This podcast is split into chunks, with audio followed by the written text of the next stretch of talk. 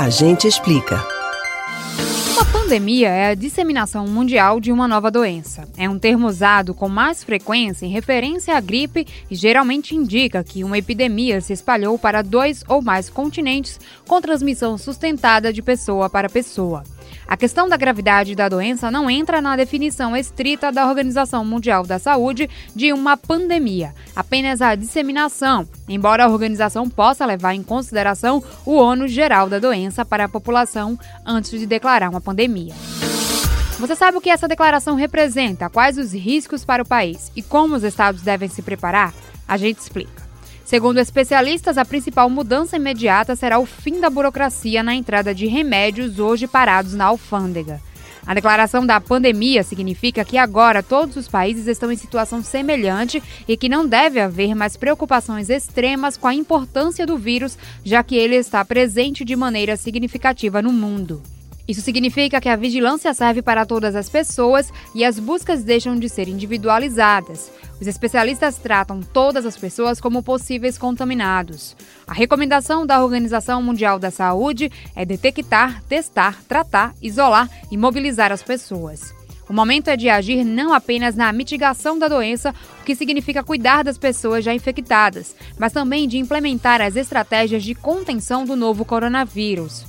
A palavra pandemia é assustadora e, por essa razão, a OMS vinha relutando em usá-la pelo temor de causar ainda mais medo na população ou fazer as pessoas acreditarem que a luta acabou. No entanto, vale notar que, ao declarar o novo coronavírus como pandemia, a OMS não avalia necessariamente a gravidade da doença em si, mas sim a força e a rapidez com as quais ela está se disseminando. Esse anúncio de pandemia significa que estamos ou vamos ter um quadro epidêmico em todo o mundo. É uma autorização para os estados implementarem ações emergenciais de controle para todas as pessoas, sem precisar individualizar cuidados. Com o anúncio, os prefeitos, governadores e até presidentes podem vetar eventos com aglomerações de pessoas, como shows, jogos de futebol e casas noturnas. O governo pode também antecipar férias escolares. A humanidade enfrenta pandemias desde pelo menos 1580, quando um vírus do tipo influenza, que causa gripes, surgiu na Ásia e se espalhou para a África, Europa e América do Norte. Uma das pandemias mais graves já enfrentadas ocorreu entre 1918 e 1920. Estima-se que 50 milhões de pessoas tenham morrido na pandemia da gripe espanhola, mais do que os 17 milhões de vítimas entre civis e militares da Primeira Guerra Mundial. O exemplo mais recente foi a disseminação global do vírus influenza H1N1, que causou a pandemia da gripe suína em 2009. Especialistas acreditam que ele tem infectado milhões de pessoas e matado centenas de milhares.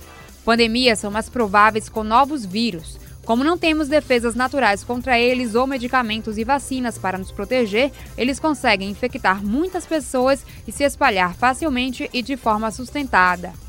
Para especialistas, o uso do termo pandemia serve mais para destacar a importância da cooperação e coordenação de ações entre os países do que uma mudança prática na estratégia do combate. Como a principal agência de saúde mundial, a OMS é o órgão que primeiro declara uma pandemia. Você pode ouvir novamente o conteúdo do Agente Explica no site da Rádio Jornal ou nos principais aplicativos de podcasts Spotify, Google e Apple Podcasts. Camila Brandão para o Rádio Livre.